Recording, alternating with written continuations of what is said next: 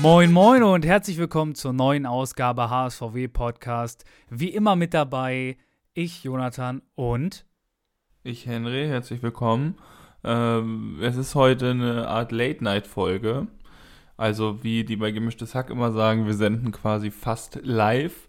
Also es ist jetzt halb elf am Dienstagabend, den 10. Oktober und morgen 15.30 Uhr kommt es online. Also man könnte sagen, ihr, ihr sitzt quasi gerade neben uns bei der Aufnahme.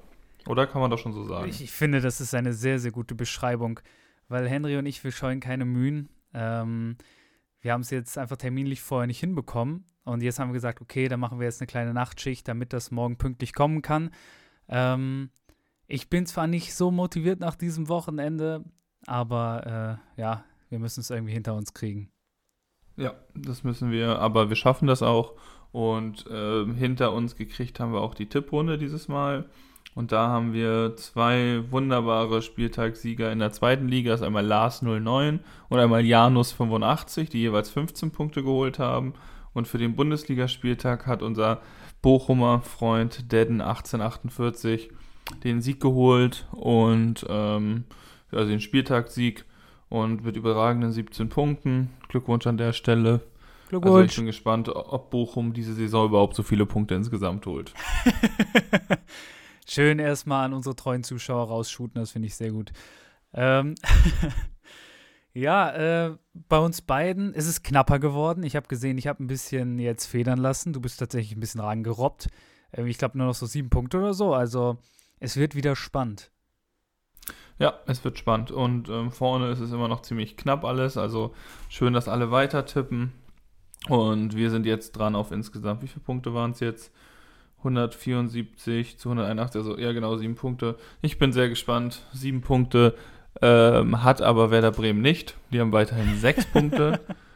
Weniger als die beiden Aufsteiger aus äh, Darmstadt und Heidenheim. Ein Punkt weniger, dafür punktgleich mit Union Berlin. Hätte man vor der Saison als Bremer wahrscheinlich gerne genommen am Anfang, wo man sagt, ja, ihr werdet punktgleich mit Union Berlin stehen.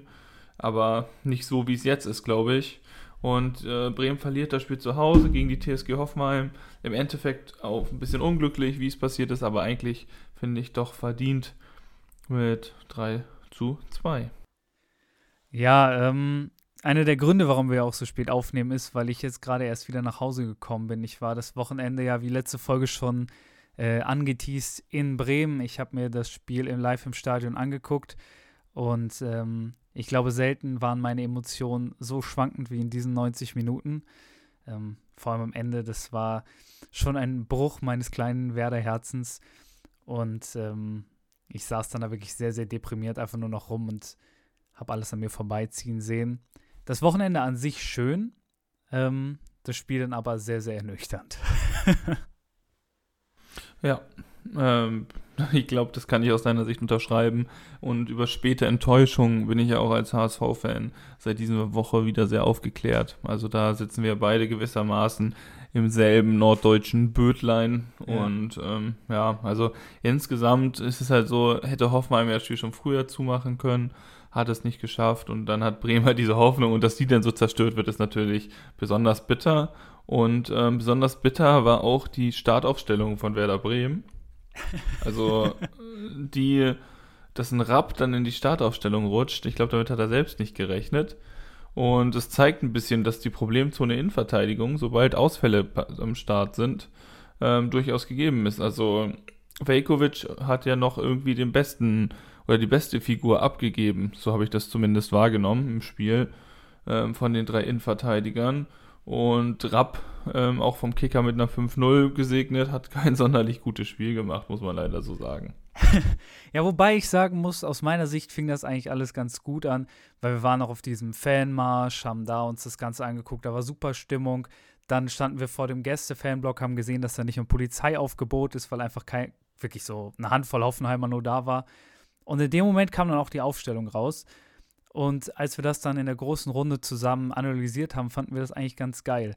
Weil ähm, es war ja klar, Ole Werner wird niemals von seinem System abweichen. Und ähm, das heißt, die einzige Überlegung, die es wirklich gab, war entweder Christian Groß wieder in der Zentrale oder Rappo auf rechts. Und dann waren wir uns relativ schnell einig, dass nach dem Darmstadt-Spiel wir lieber einen äh, Rapp auf rechts haben als einen Christian Groß wieder in der Mitte. Ähm, vielleicht wäre ein Christian Groß rechts die, perfekte die perfektere Lösung gewesen jetzt im Nachhinein. Ähm, aber ansonsten war ich mit der Aufstellung eigentlich größtenteils zufrieden. Also Friedel wieder zurück, Jung hat sich selbst aufgestellt durch den Ausfall von Deman. Dann, ähm, ja, Keita ist reingerückt für Stay und ein Jinma durfte auch von Anfang an ran. Also da wurden eigentlich viele Fanherzen bedient bei dieser Aufstellung. Ähm, weil wenn man Dreierkette spielt, dann war das eigentlich die einzige Möglichkeit, wie man das noch umsetzen konnte. Ja, und Cater und Schmid auch beide von Anfang an. Vielleicht ein bisschen überraschend, dass Stay nicht von Anfang an spielen darf, also für mich zumindest. Ähm, ja, aber da muss man auch sagen, der erste Startelf-Einsatz von Cater ist dann ein bisschen verpufft. Also hat er auch, finde ich, kein sonderlich, also ist nicht sonderlich in Erscheinung getreten, das Spiel über. Und da kommen wir dann vielleicht später noch zu, aber musste dann ja auch frühzeitig raus und hat jetzt erstmal wieder eine, einen Monat Sonderurlaub beantragt. Ja, das war, Gott, ich will gar nicht damit anfangen. Vor allem musst du dir vorstellen, ja, die, die Mannschaftsausstellung im Stadion durchgesagt und alle schreien natürlich immer die Namen mit, aber bei Cater ist wirklich nochmal so tosender Applaus im Stadion ausgebrochen, weil alle Fans waren so hyped auf diesen Spieler jetzt in der Startelf. Ähm, ich war selber ein bisschen überrascht. Ich hatte eher gedacht, dass er vielleicht ähm, eher für Lin vielleicht sogar kommt, wie im Spiel gegen Darmstadt, dass er quasi von der 6 auf äh, das Spiel organisiert. Ähm, oder dann für Schmid, aber mit Stay hätte ich auch nicht gerechnet. Ähm, und dann war es ganz lustig, weil da sind die Spieler eingelaufen äh, und ich war unter anderem mit meinem Bruder und meinem Vater da und beide sagten ungefähr im Chor auf einmal, äh, das sieht sehr, sehr unfair aus. Weil du musst dir vorstellen, die sind alle nebeneinander reingelaufen und ähm, Hoffenheim hat gefühlt eine Durchschnittsgröße von zwei Metern mitgebracht, während die Bremer da reinmarschiert sind mit dem begnadeten Mittelfeld aus äh, Cater und Schmid, die beide tatsächlich nicht die 1,73 Meter reißen. Und es sah so lustig aus, wie die da gegenüberstanden. Vorne noch mit einem Jinma und einem Dux. Die sind jetzt nicht winzig, aber die sind auch nicht riesig. Und auch ein Lin ist halt seine 1,80 groß, aber Bremen hat keinen einzigen Spieler über 1,90 im Kader gehabt, außer Voltemade, der auf der Bank saß. Und äh, ich glaube, bis auf Prömel hat Hoffenheim gefühlt keinen, der unter 1,90 war dabei. Das war wirklich so ein Mismatch. Das war so eine physische Wucht, die Hoffenheimer mitgebracht war. Da hatte ich von Anfang an direkt so ein bisschen schlechtes Gefühl. Ja, und auch diese physische ähm, Überlegenheit ist ja auch in der achten Minute das erste Mal zu spüren, weil sowohl athletisch als auch irgendwie im Kopf schneller erweist sich ja Bayer, als er nach einem Pass von Prömel ähm, läuft und Rapp einfach nicht in Zweikampf kommt, überhaupt nicht irgendwie stattfindet und eigentlich noch ein bisschen Glück hat, dass ähm, Bayer nicht fällt und die Notbremse sozusagen zieht, ähm, weil das hätte auch gut und gerne so sein können. Also wenn dann Bayer fällt, kann da auf jeden Fall über eine Notbremse nachgedacht werden. Aber er fällt nicht, bleibt stabil, was auch wieder für diese Füße spricht, die du angesprochen hast, und macht irgendwie souverän das 1 zu 0. Und da ging es ja schon los, dass man zumindest gemerkt hat, dass die Bremer Defensive nicht sonderlich sattelfest ist. Ähm, ja, und nach dem ersten Gegentreffer, also insgesamt steht Bremen jetzt, glaube ich, bei 17 Gegentreffern. Nach sieben Spieltagen, ist das richtig? Ja, ne? Ja, ja, kann sein. Ähm, das ist wirklich eine ganz schöne Menge. Ähm, und das zeigt auch, finde ich, ein bisschen den Schwachpunkt, dass man halt offensiv oft, also eigentlich auch manchmal Tore schießt, aber wenn du halt jedes Spiel über zwei Tore im Schnitt bekommst, kannst halt auch die Offensive nicht immer ausbeu äh, ausbügeln sozusagen. Ähm, und dafür sind ja auch die beiden, jetzt das Spiel, aber auch die beiden Spiele gegen die Aufsteiger, Darmstadt und Heidenheim, das beste Beispiel. Ja, vor allem Bremen schafft es nicht, mal gut in ein Spiel reinzukommen. Also genau wie gegen Darmstadt, genau wie gegen Köln. Ähm, man kassiert innerhalb der ersten Minuten irgendwann direkt den äh, 0 zu 1 Treffer und ab dann muss man immer dagegen anlaufen. Und wenn man es nicht schafft, wie gegen Köln, das dann aufzuholen, ist es natürlich total scheiße. Und deswegen, ich hätte total kotzen können. Es waren, was waren es, acht Minuten oder so, äh, die Bremen diesmal durchgehalten hat im Vergleich zu Darmstadt, da waren es fünf. Ähm, so, wie kann das sein, dass man direkt schon wieder so überrumpelt wird, obwohl so man doch darüber weiß, dass mit was für eine Energie die da auch kommen werden. Und ich fand das von dir eigentlich ganz gut ausgedrückt. Also Bayer war da wahrscheinlich 20 Mal schneller als Rapp. Ein Wahnsinnspass von Prömel, der da Friedel rauszieht. Dadurch muss äh, Velkovic dann quasi rausrücken und ähm, ja, dann war da die Riesenlücke zwischen Velkovic und Rapp, in die dann quasi reingestartet wurde. Ähm, ist auch ein bisschen die Frage, wo ist Lin da? Irgendwie im sechsten Raum war da ein bisschen viel frei. Aber da muss man auch neidlos anerkennen, okay, der war auch einfach saugeil gespielt von Prömel in dem Moment. Trotzdem kann es nicht sein, dass du nach acht Minuten schon wieder so offen hinten stehst, dass der so frei dann da durchlaufen kann. Ja, das ist richtig. Ähm, da ist auf jeden Fall die Abwehrarbeit weiterhin das große Problem bei den Bremern. Ähm, worauf sie sich aber verlassen können, ist ja die Offensive und zum Beispiel auch ein Mitchell Weiser, der ja eigentlich offensiv vor allem auch immer generiert. Defensiv ist dann oft ein bisschen problematischer. In einem schönen Zusammenspiel schafft er es ja, ähm, Duxch in Szene zu setzen, nachdem er sich im Mittelfeld toll durchsetzt. Duxch steht auf gleicher Höhe mit dem Hoffenheimer mit der Verteidigung, äh, legt quer und Schmied macht einen Haken, Ball wird noch abgefälscht und er trifft zum 1 zu 1. Und so hat man nach 17 Minuten diese schlechte Abwehrleistung schon wieder egalisiert und es ist für Bremen ähm, auch insofern dann gut gelaufen, dass man auch ein bisschen Spielglück hatte und die Bälle halt dann auch teilweise dann so abgefälscht werden, dass die dann halt zum Torerfolg führen. Und da steht es 1 zu 1 und dann ist es für Bremen eigentlich schon, eigentlich würde man sagen, daraus könnten die jetzt Kraft ziehen und sich dann ein bisschen weiterentwickeln. Aber irgendwie kriegen sie dann auch nicht so die Konstanz hin. Aber das Tor, muss man schon sagen, war dann eigentlich auch ganz schön rausgespielt und da manchmal brauchst du halt auch das nötige Glück. Ja, wenn ich einen Matchwinner hier benennen müsste, wäre das Schmied. Ich habe gesehen, so in so ein paar Medien wurde er sogar in die äh, elf des Spieltags gewählt, obwohl Bremen verloren hat. Also Schmid hat wirklich ein geiles Spiel gemacht. Ähm, auch sein allererstes Bundesligator jetzt diese Saison geschossen. Das war total wichtig. Äh, von Weiser wahnsinnig gut gemacht im Anfang.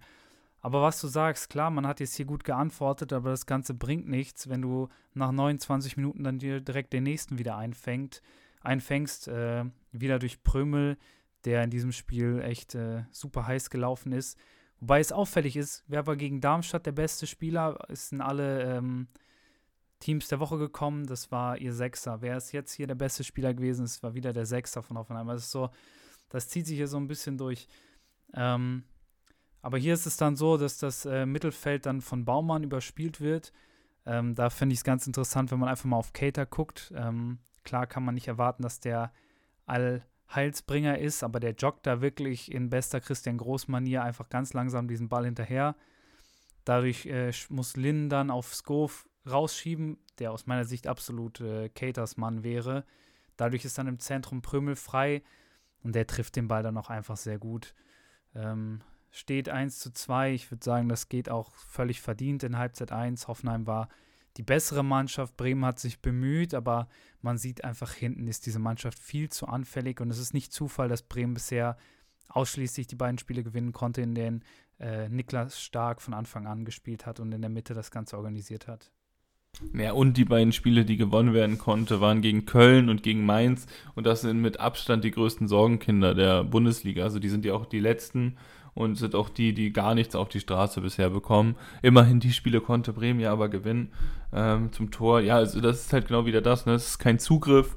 Ähm, es geht über die linke Seite dann, wo man auch sagen kann, Mitchell Weiser ist halt offensiv dann immer das, aber defensiv muss er halt auf irgendeine Art und Weise kompensiert werden. Und wenn der Nabi Kate halt auch ein bisschen, ich weiß nicht, ob es da Allüren sind, aber ich denke, ja, ich muss jetzt hier nicht nochmal den Extrasprint machen, dann hast du halt dann am Ende links erst die Freiheit, dass Linnen aushelfen muss und dann hast du halt Prömel da. Und wenn du als Bundesligaspieler oder ein Spieler mit der Qualität von Prömel äh, am 16er Rand so frei ist, hätte sich ja noch ein Butterbrot schmieren können, bevor er den da einfach reinschießt.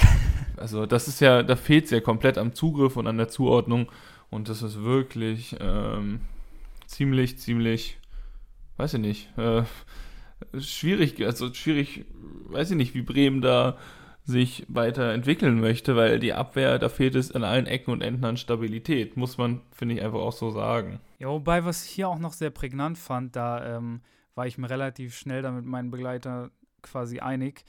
Ähm, wir fanden total, dass die irgendwie die Power im Mittelfeld gefehlt hat. Also dieses, dass man körperlich auch dagegenhalten konnte, vorne ein paar Bälle sichern und auch wirklich einfach gegen diese physische Übermacht anzugehen. Und ein Cater, das hat man einfach gemerkt, der war abgemeldet, hatte viele leichte Ballverluste, wirkte nicht so spritzig in seinen Ballaktionen. Ähm, man hat gesehen, okay, man braucht jemanden, der wirklich auch Körper hat, um da reinzugehen und das kann Cater nicht. Ähm, also ich finde, ein Stay hätte spätestens ab der Halbzeit dann drauf gemusst und auch, was aus meiner Sicht auch viel zu spät kam, auch in Voltemade mit seinen, mit seinen 1,90. Ähm, du hast gesehen, Bremen hat super auf diese hohen Bälle weiterhin geschlagen ähm, auf den Jinma, auf Duxch.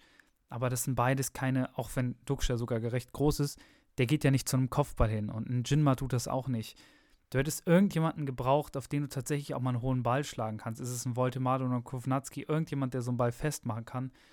Und ähm, ja, ich fand irgendwie dieses Ingame-Coaching, dass das so offensichtlich war, aber trotzdem dann auch die zweite Halbzeit anfängt und es wieder keine Wechsel gab oder nicht darauf reagiert wurde, fand ich schon eher schwach.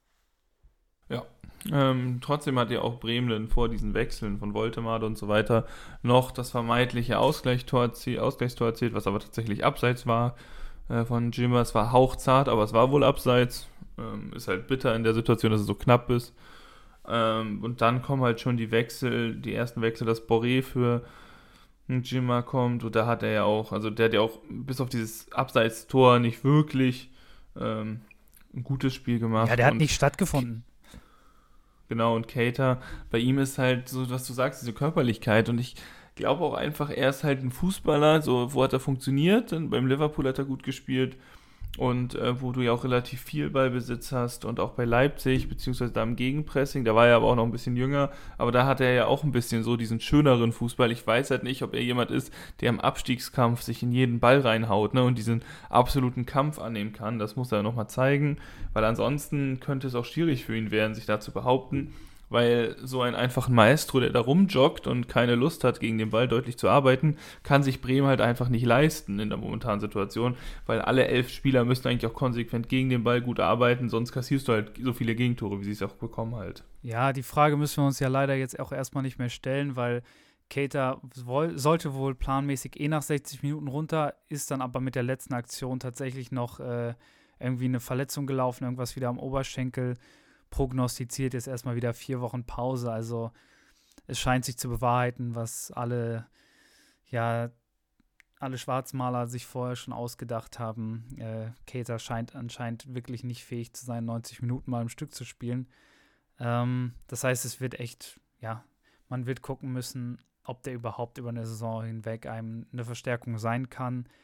Weil so ein Spieler, der muss ja auch erstmal reinkommen, der hat so viele Verletzungsunterbrechungen, deswegen kann man es ja auch verstehen, dass der erstmal Zeit braucht, um sich zu klimatisieren.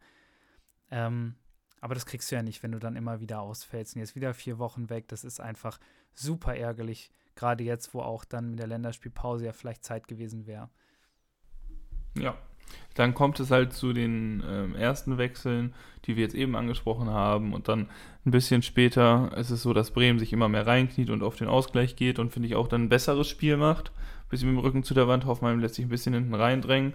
Und dann kommen halt noch die Wechsel ähm, von Voltemade und Christian Groß, die für Rapp und Linnen reinkommen und damit mehr Risiko gegangen wird. Und ähm, Bremen macht, wie gesagt, auch finde ich danach das Spiel und ist auch am Drücker ähm, schafft es aber nicht, eine wirklich zwingende Aktion zu haben. Es fällt noch ein ähm, Tor, mehr oder weniger, was nach Foul zurecht aberkannt wurde von Voltemade. Äh, weil er da nun mal hält, ist halt nicht viel, aber es ist halt ein Foul, das ist in Ordnung. Joa. Aber andersrum. Weiß ich nicht, sehe ich durch meine grün-weiße Brille so ein bisschen anders. Also wenn so ein Schrank wie äh, Brooks dann fällt, naja, aber klar, man, man kann das geben. Aus Hoffenheim-Sicht ist das wahrscheinlich ein Foul. Und wenn man fair bleiben möchte in der Zeit, äh, hatte ich im Stadion auf jeden Fall das Gefühl, wir spielen jetzt an die Wand gerade. Aber Hoffenheim ist ja immer wieder zu Riesenchancen währenddessen gekommen.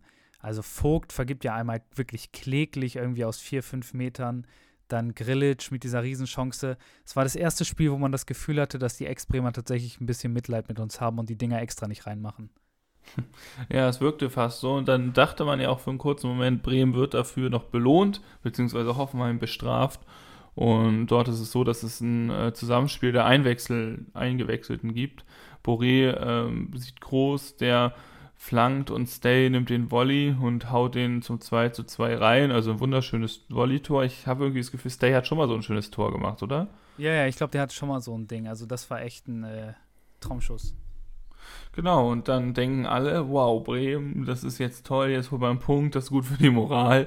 Und dann ist es 87 später, so 87 Sekunden später so, dass nach dem Einwurf von Hoffenheim wieder das ist, was für Bremen, wofür Bremen diese Saison bekannt ist, keine Zuordnung und komplettes Chaos. Ähm, und der Ball prallt dann mehr oder weniger unglücklich von Jung ab und Bülter nimmt ihn Volley und haut ihn komplett humorlos einfach unten in die Ecke und sagt, ja, hier, viel Spaß damit. Ey, ich hätte wirklich kotzen können. Ich hätte so kotzen können. Das war so schlimm. Diese fünf Hoffenheim-Fans haben sich so gefreut. Das war so schlimm. Vor allem, das ist genau wie Heidenheim. Also man, man schafft es, den Ausgleich zu machen und dann, das wurde ja auch später von den Interviews gesagt, man ist dann so dumm, dieses, okay, jetzt machen wir einfach so weiter. Wir machen einfach so weiter. Wir schießen jetzt noch eins. Wir machen einfach noch mehr so. Und anstatt dann erstmal das zu sichern, was man sich gerade geholt hat, hat man weiter das Visier oben denkt gar nicht mehr darüber nach, dass Hoffenheim auch in der Zeit, wo man spielerisch dominant war, trotzdem Riesenchancen hatte und man hinten aufpassen müsste, vor allem weil zwischenzeitlich ja dann ja auch ähm, Friedel auch raus musste, verletzungsbedingt. Das heißt, man hat mit einer Dreierkette aus rechts groß, in der Mitte Velkovic und links äh, Jung gespielt, was wirklich alles aber nicht die Optimalbesetzung ist. Ähm, und dann fällt dieses 2 zu 3 und ja, wie das Tor fällt, ist dann super unglücklich, aber im Endeffekt, ja, man, man schenkt es sich gefühlt selber dann ein, weil man zu geil darauf ist, dann jetzt noch einen vorne zu machen und verschenkt diesen dann eigentlich schon fast sicher geglaubten Punkt. Ja, das ist bitter für, äh, für Bremen, aber im Endeffekt ist es ja auch ein bisschen symptomatisch für die Saison und Werner muss jetzt wirklich daran gehen und sagen, wie er jetzt in dieser, äh, in dieser Länderspielpause damit vielleicht ein bisschen umgehen lernen wird und so weiter. Ähm, also ich bin gespannt, wie er das auch jetzt coachen wird und wie die aus der Pause kommen. Auf jeden Fall ein bitteres Ergebnis. Aber als Bremer bringt es nicht, sich darüber aufzuregen. Und man muss jetzt auf hoffen, dass man aus den nächsten Spielen dann Punkte holt, weil wie wir letzte Woche schon gesagt haben, das Programm wird nicht zwingend einfacher.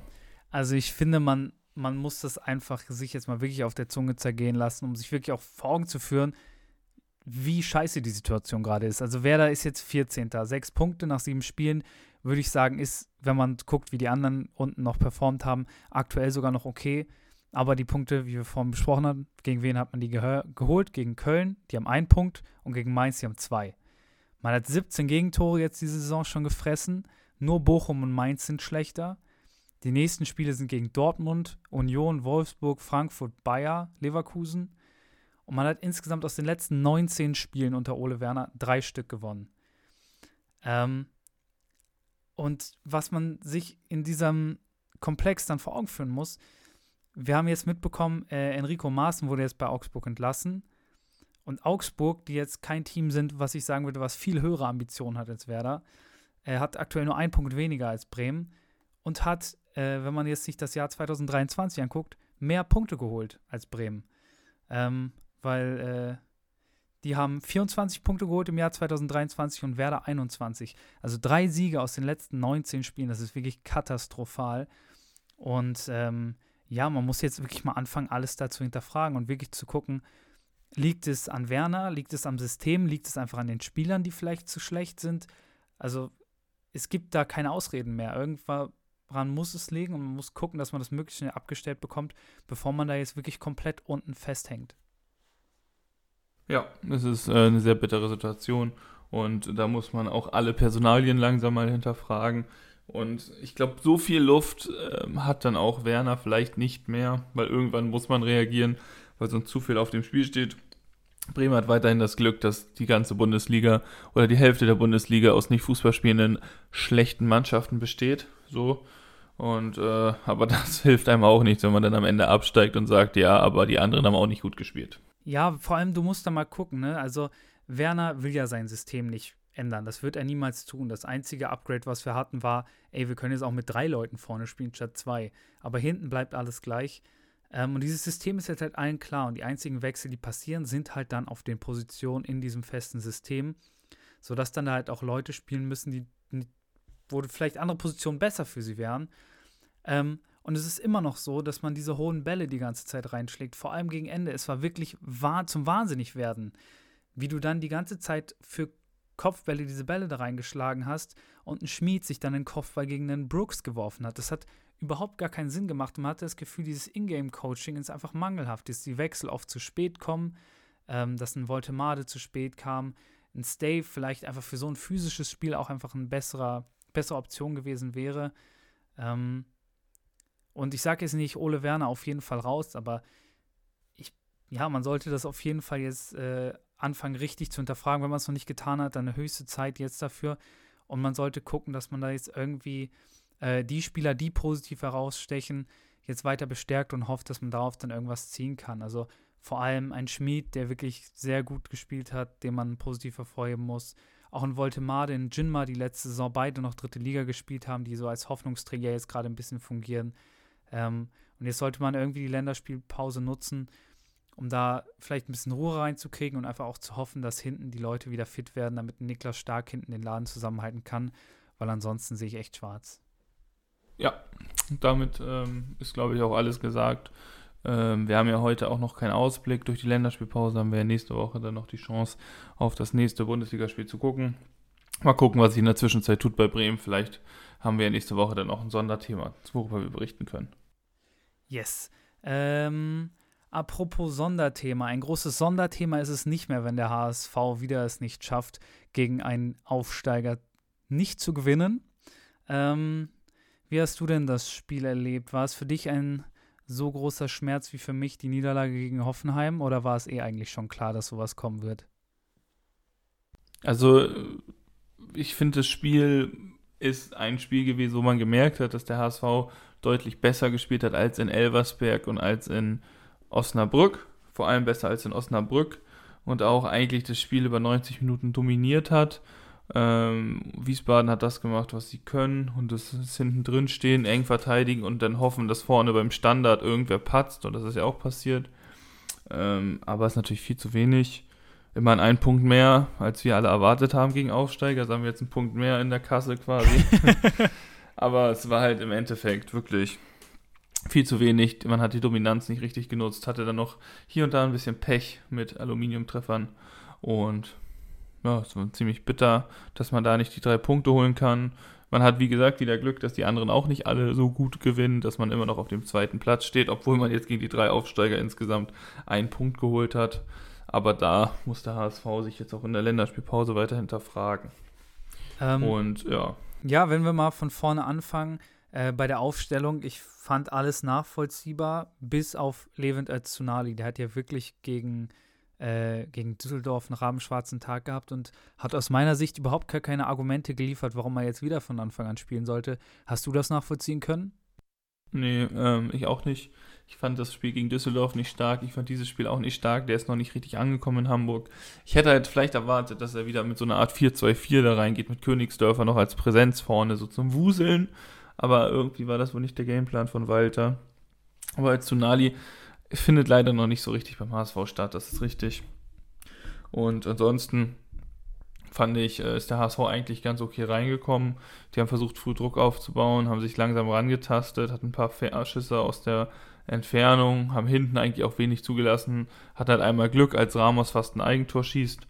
Ähm, und haben dann halt in der 35. Minute die erste richtig, richtig große Chance, wo ähm, Benesch war das, an der Strafraumkante abzieht und halt die Latte trifft. So, das ist das erste Mal, dass das Aluminium getroffen wird, da hat der HSV Pech. Ähm, und ansonsten schafft es der HSV einfach nicht 100% Zink zu werden. Und es hängt auch damit zusammen, dass Glatzel einfach in letzter Zeit keine guten Spiele macht und seine Form anscheinend ein bisschen verloren hat, beziehungsweise nicht diese Präsenz hat, die er manchmal schon hatte. Das ist ein bisschen bitter.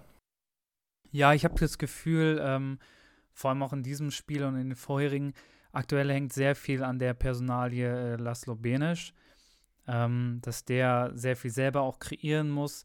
Ich fand, er war auch mit der gefährlichste Spieler auf dem Platz. So vom HSV hat er auch diesen, ähm, diesen Lattenkracher, auf den du gerade angespielt hast. Ähm, war oft in der Kreierung von vielen Großchancen beteiligt. Ähm, ansonsten fand ich auch, ähm, Reis hat ganz gut gespielt, Van der Bremt ähm, mit guten Ansätzen und ähm, ja, Miro Muheim sieht man auf jeden Fall, dass der links eine deutlich bessere Alternative ist als Haier in seinem einen Spiel, was er da hatte. Ähm, insgesamt einfach sehr große Vorteile für den HSV. Von Wiesbaden kam ja, um ehrlich zu sein, nicht so viel, was es eigentlich nur aus Bremer Sicht noch witziger macht, dass das Ding hier 1-1 ausgeht. Die haben halt versucht zu verteidigen, das war ganz solide in Halbzeit 1, ähm, aber nicht ohne Grund, muss man dann später sagen. Ich glaube, fast irgendwie über 70 Prozent Ballbesitz für den HSV auch über 60 Prozent gewonnene Zweikämpfe für den HSV. Also selbst diese Disziplin, wo man denkt, die dürfte dann ja an die defensive Mannschaft gehen. Selbst da war der HSV eigentlich besser. Das heißt, es war eigentlich ein souveräner Auftritt in der Halbzeit 1, wo einfach das äh, Tor gefehlt hat. Ja, es fehlt das Tor. Es war aber auch, finde ich, trotzdem nicht ganz zwingend genug.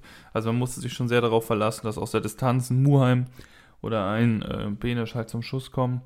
Und nach der Halbzeit geht es eigentlich auch so weiter, finde ich. Ähm, nur, dass Wiesbaden ein bisschen anfängt zu bröckeln. Also der HSV kommt gut aus der Pause, wechselt dann in der 54. auch, wo Königsdörfer für Öztunali kommt. Was finde ich die Straf Strafraumpräsenz noch so ein bisschen verbessert. Und, als, äh, und Königsdörfer wuselt halt überall auch dann wieder ein bisschen rum. Ähm, das muss ich sagen, hat mir eigentlich dann ganz gut gefallen. Und Königsdörfer macht ja auch kurz nach seiner Einwechslung ein Abseitstor, was zu Recht aberkannt wird. Und dann in der 63. Minute ist halt ähm, Reis im Strafraum frei durch, ist im, im hat komplett eine freie Bahn und da denke ich mir, den Ball hätte er vielleicht auch schon mal gemacht in der Vergangenheit, aber ähm, ja, macht eigentlich den Abschluss nicht so wirklich richtig, schießt am Tor vorbei und das muss eigentlich dann auch das 1-0 für den HSV sein und das wäre auch hoch verdient gewesen. Aber der HSV schafft es halt nicht, sich zu belohnen. Ja, das hat sich wirklich so ein bisschen angefühlt, wie wenn Leute von euch vielleicht oder du, Henry, ähm, das Spiel Wiesbaden gegen Hertha angeguckt haben. Ähm, also fast wie eine Kopie von dem Ganzen, weil da war es ja auch, dass Hertha die ganze Zeit dominant und gut gespielt hat. Ähm, und dann aus dem Nichts, wie hier, äh, 81. Minute dann Ecke Wiesbaden und auf einmal steht es 1-0 und alle fragen sich, wie zur Hölle ist das passiert. Ähm, ich glaube, beim HSV könnte man diese Frage vor allem Van der Bremt stellen, der irgendwie bei dem Standard absolut eine Verteidigung ähm, verweigert. Ja, also ich glaube, noch eher muss man die Frage Daniel Heuer Fernandes stellen, der da den Kopfball äh, eigentlich halten muss oder anders ab, wenn er lässt einfach nach vorne prallen. Van der Bremt ist im, irgendwie im Kopf gar nicht da und so schiebt Vukovic ein, äh, Vukotic ein. Und das ist auch mit so das Unverdienteste, was ich jemals an der Führung erlebt habe. Also das war ja wirklich grausam, dass die, dass die versucht haben, oder die haben ja gar nicht versucht, Fußball zu spielen. Aber naja, aber äh, der HSV schafft es dann ja auch acht Minuten später, das Spiel auszugleichen. Und das ist halt eben, wie du auch gesagt hast, der sehr aktive Muheim, der halt wirklich einen sehr guten linken Fuß hat und den wunderschön per 1-Schuss, wie bei FIFA, ein äh, Finesse-Shot, ins lange Eck setzt. Er hat diesen Finesse-Shot-Trade auf jeden Fall, diesen goldenen, mit dem Griezmann alle Dinger bei EFCL reinmacht. Ich glaube, das ist aber tatsächlich bei Muheim Ingame nicht so, müsste man nochmal gucken und bei, sich bei EA melden. Und daraufhin ähm, kommt beim HSV nochmal ein bisschen Hoffnung auf. Es wird, passiert nichts mehr bis in die 97. Minute, wo der HSV einen Elfmeter bekommt, weil Feray gefault wird, ist auch alles richtig. Und Benesch, der eigentlich ein sehr sicherer Elfmeterschütze ist und diese Saison ja auch schon den einen oder anderen auch gegen Düsseldorf verwandelt hat, 90 plus 8 und setzt ihn an die Latte. Kann natürlich passieren, es ist halt wahnsinnig bitter, weil diese zwei Punkte richtig gut zu Gesicht gestanden hätten. Ja, vor allem, wenn man sich dann auch noch vor Augen führt, direkt davor, was ja zu der Ecke geführt hat, in deren Anschluss der Elfmeter verursacht wurde, hat der HSV in Person von Nemeth ja auch nochmal eine Riesenchance. Ähm, das heißt, der HSV hier zwei, ja, sehr, sehr große Chancen, noch mit drei Punkten ähm, aus Wiesbaden zurückzufahren. Und ich frage mich immer, warum schießt man hoch bei Elfmetern? Es macht aus meiner Sicht überhaupt keinen Sinn. Es ist nur unnötiges Risiko. Äh, eigentlich sollte doch jeder Fußballprofi gut genug sein, um so einen Ball präzise flach in eine Ecke zu schießen. Ähm, naja, Benisch entscheidet sich dafür, das Ding hübsch machen zu wollen, es hochzuschießen und dann die Latte. Und ähm, ich bin ganz ehrlich, als ich ähm, das Ganze im Live-Ticker verfolgt habe aus Bremen, ich konnte nicht mehr vor Lachen. Ich fand das sehr, sehr lustig. Wir waren gerade in einem Werder-Fan-Marsch und äh, da habe ich das gesehen. Und da konnte ich noch lachen an dem Tag. Das fand ich lustig. ja, das hat, da kam dann die Karma-Schelle auch für das Lachen. Ja, ja. das hat ein bisschen äh, Ich gedauert. muss auch diesmal in diesem, in diesem, diesem Spiel auch tatsächlich mal den Schiedsrichter loben. Ich finde, der hat einen guten Job gemacht. Ähm, nicht so wie der Schiedsrichter gegen ha äh, Elversberg. Ich wollte gerade Habelse sagen, aber es ist Elversberg. ähm, ja. Ja. Äh, Und deshalb, also ich muss sagen, ich finde HSV halt mega dumm und jetzt mal gucken, es weitergeht. Man ist immer noch Zweiter, man muss jetzt halt wieder anfangen, mehr Siege einzufahren, aber dann hat man auch immer noch alle Möglichkeiten. Jetzt, man hätte halt schon viel mehr Punkte haben können, beziehungsweise müssen. Hat sie nicht, aber jetzt spielt man ja immerhin auch nur noch dreimal gegen Aufsteiger und alle anderen Spiele gewinnen wir ja traditionell. Ja, ich würde zumindest als Hamburger aktuell keine Panik haben, nicht so wie die Bremer. Ähm, klar, ein Punkt ist in dem Spiel zu wenig und ist auch unverdient. Aber man hat gezeigt, man kann es gegen die guten Gegner und ich finde, das Spiel war deutlich besser, wie du es am Anfang auch schon gesagt hast, als jetzt die Auftritte gegen Elversberg oder Osnabrück. Es war einfach super unglücklich, wie es gelaufen ist. Perspektivisch würde ich als Tsunali sehr weit weg von der Startelf halten. Ähm, und äh, wahrscheinlich muss man Benisch ein bisschen wieder motivieren. Vielleicht holt er sich Selbstvertrauen dann in der Länderspielpause wieder. Wurde ja, glaube ich, auch zum Spieler des Spiels ähm, gewählt. Also der hat eigentlich ein sehr gutes Spiel gemacht und dann einfach mit einem sehr, sehr ungünstigen Ausgang dann für ihn persönlich. Aber dann hat der HSV nächstes, was das nächste Heimspiel gegen Fürth, ja, müsste es sein, ähm, die Chance dann alles wieder gut zu machen und wieder drei Punkte zu sammeln. Nee, da bin ich auch wieder im Stadion, da bin ich sehr gespannt, ähm, was da denn passiert. Und ja, wir haben ja tatsächlich dieses Spiel vor der Brust gegen Fürth zu Hause und Bremen spielt am nächsten Spieltag gegen Borussia Dortmund, Dortmund ja. Mit Niklas genau. Füllkrug. Liegt ja eigentlich Bremen der Gegner. Mal gucken, was da passiert. ähm, aber da reden wir dann nächste Woche im Detail drüber. Mal gucken, was wie gesagt jetzt in der Zeit noch passiert. Ja. Und ja, ich bin sehr gespannt. Ja, zur Länderspielpause jetzt. Ähm, also Bremen hat jetzt noch ein Testspiel gegen Pauli angesetzt. Ähm, das ist aber wieder so, ja, auch nur halb wertbar, weil super viele Profis sind wieder mit den Nationalmannschaften weg. Also vor allem die prominentesten, Schmid, Pavlenka, Velkovic, Voltemade, Boré, Deman, die sind alle weg. Das heißt, das ist ja auch wieder nur halb zu werten. Viele auch noch angeschlagen. Das heißt, da werden viele, sehr viele U23-Spieler zum Einsatz kommen, die die Bremen-Liga aktuell auseinanderschießen. Das ist so surreal. Ich finde jedes Spiel so 12-0 oder sowas. das ist irgendwie ganz komisch. Ähm, ja, deswegen, wir werden mal gucken. Es könnte ganz lustig werden, dadurch, dass ähm, die deutsche Nationalmannschaft kommt ja erst Donnerstagabend wieder und am Freitag ist schon das Spiel gegen Dortmund. Also im Ausblick können wir darüber nochmal länger reden, aber das könnte echt lustig sein. Jetzt verstehe ich auch endlich, warum Dortmund die ganze Zeit so rumgeweint hat, wegen dieser Ansetzung. Aber ja, wir werden sehen. Aber es wäre auch ein Spiel, Bayern würde diese Ansetzung nicht bekommen. Also da bin ich mir auch sicher, dass das halt so ein Ding ist, wo Bayern solche Ansetzungen halt nicht bekommt, wenn das Länderspielpause ist davor. Aber das ist in Ordnung. Ich wollte noch eine Sache hervorheben, und zwar ähm, war das schon, war das am 30.09. Das war halt schon vor, das hatte ich vergessen. Aber ich weiß nicht, hatten wir es letztes Mal angesprochen, dass der HSV das Derby gewonnen hat gegen St. Pauli 2. Im Edmund Plumbeck Stadion haben sie die besiegt. Das hatte ich, glaube ich, letztes Mal nicht gesagt. Und ja, das wollte ich noch einmal erwähnt haben, um mit positiven Endnachrichten hier rauszugehen. Ja, ähm, wir melden uns dann nächste Woche wieder. Dann gibt es den Ausblick auf die kommenden Spiele gegen Fürth, die seit vier Spielen ungeschlagen sind und äh, gegen Dortmund. Und wir melden uns dann in aller Frische zurück. Freuen uns sehr, dass ihr bis hierhin zugehört habt und wünschen euch noch eine tolle Restwoche.